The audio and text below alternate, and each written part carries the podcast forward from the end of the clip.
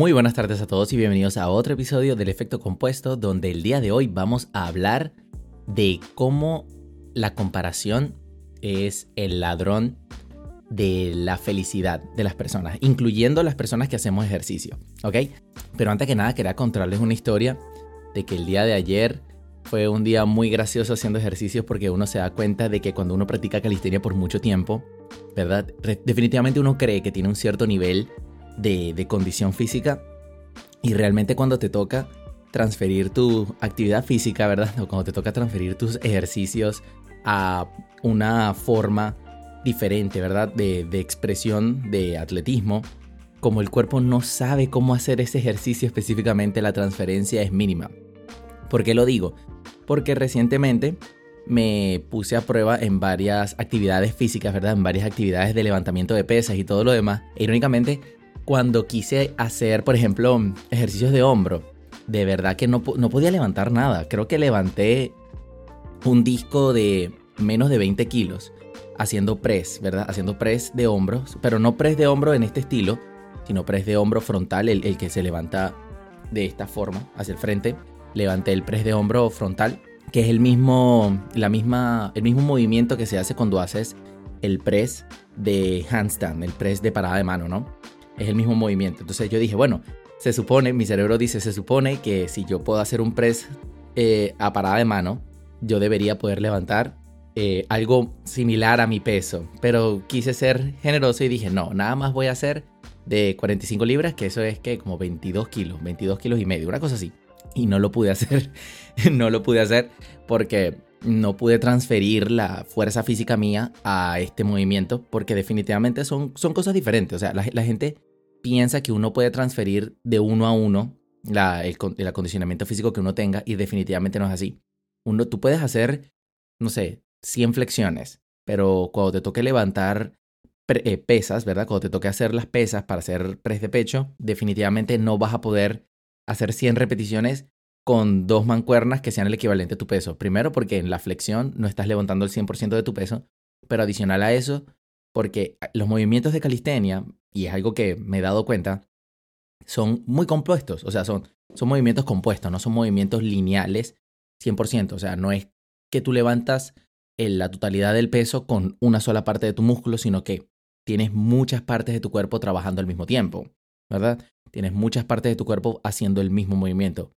Cuando, por ejemplo, tú haces parada de mano, no es solamente la parada de mano como tal, sino la estabilidad viene de las caderas, la posición de las piernas, la posición de los hombros, la posición de los antebrazos, de los codos, eh, muchas cosas, muchas cosas afectan a la parada de mano.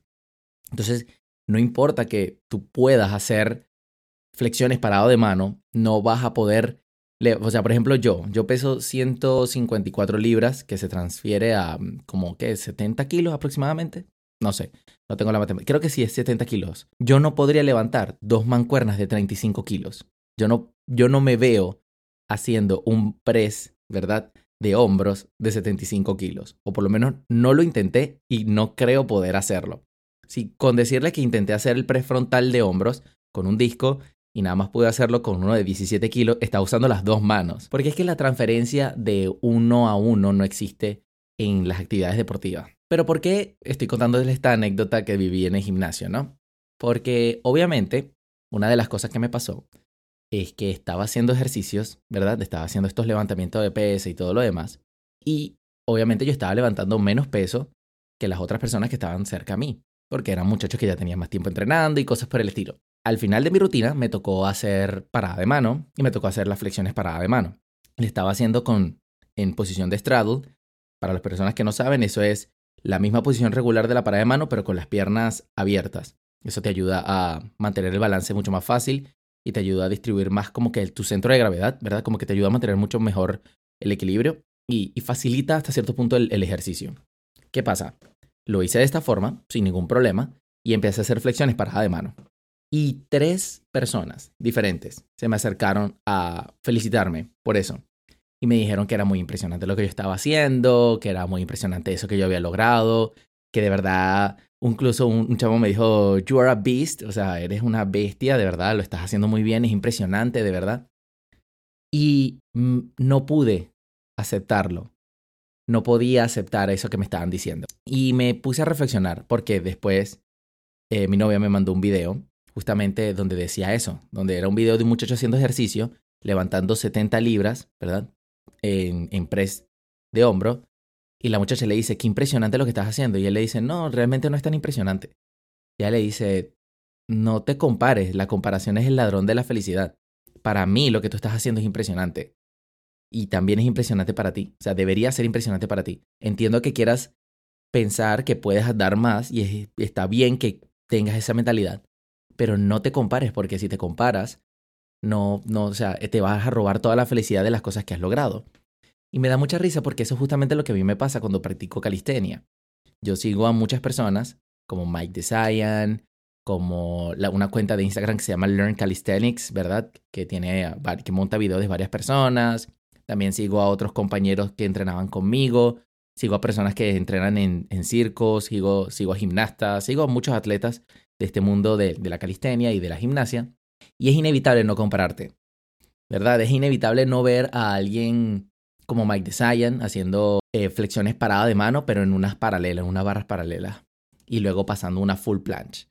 O ver a estas personas que trabajan en The Cirque du Soleil, como Andriy Bondarenko, y verlo hacer una parada de mano con una mano, luego pasar a la otra, ver cómo se levanta, se pone en full, luego en straddle, luego viene, pasa a plancha, luego viene, pasa al exit, luego hace el straddle y pasa otra vez, digo, él hace el press y pasa otra vez a parada de mano y hace este ciclo completo donde pareciera que la persona no pesara nada y es impresionante y es inevitable no compararse. Pero al mismo tiempo eso es lo que justamente me roba la felicidad de darme cuenta de que yo estoy haciendo algo que tal vez muchas personas quisieran hacerlo. Incluso uno de los muchachos que se me acercó me dijo, oye, yo estoy intentando hacer eh, flexiones paradas de mano, pero me cuesta mucho, ¿qué me puedes aconsejar? Y le di los consejos que, que me sirvieron a mí, ajustar la cadera, eh, poner bien la posición de los codos, cuando estés bajando no bajes recto, sino que baja un poco en diagonal hacia adelante. Todos los consejos que en algún momento alguien me dio, que a mí me funcionaron y que pienso que le pueden funcionar a cualquier persona que ya tenga una parada de mano, pero que necesite aprender a hacer flexiones parada de mano, ¿no? Y esto fue impresionante, porque me di cuenta de lo mucho que nos podemos dañar a nosotros mismos y nos podemos minimizar, nos podemos lastimar y no darnos cuenta de lo importante que es estar felices con las cosas que hemos logrado.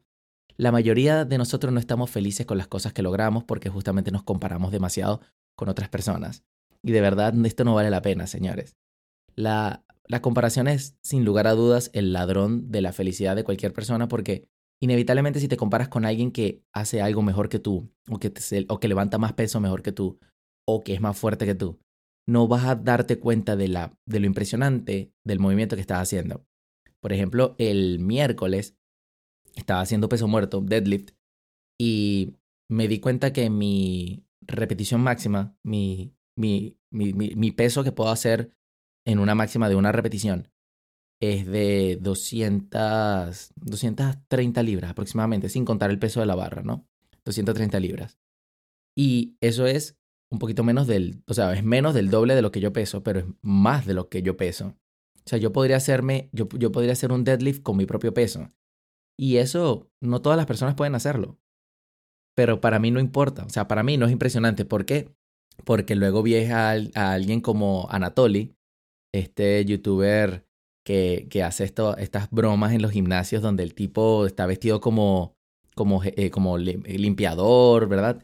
Como persona que limpia y de repente le dice a las personas que necesitan moverle las pesas para seguir limpiando y las levanta con una mano o hace el, deadlift con las dos manos pero súper fácil, las mueve y luego limpia y luego se las vuelve a poner. Y tú te, inevitablemente no puedo dejar de compararme con esta persona. Inevitablemente no puedo dejar de pensar que, ajá, que, que yo estoy haciendo algo impresionante, sí, o sea, que yo estoy levantando mucho más de mi peso, pero, pero hay otras personas que lo hacen mejor que yo. O sea, hay personas que pesan un poquito más que yo o, un poco más que yo o lo mismo que yo y levantan mucho más que yo y es inevitable no compararse. Entonces, el mensaje que les quiero transmitir con este video que vi, que me mostró mi novia y, y con la experiencia que viví justamente el día de ayer, es recordarles a todos ustedes que la comparación definitivamente es el ladrón de la felicidad.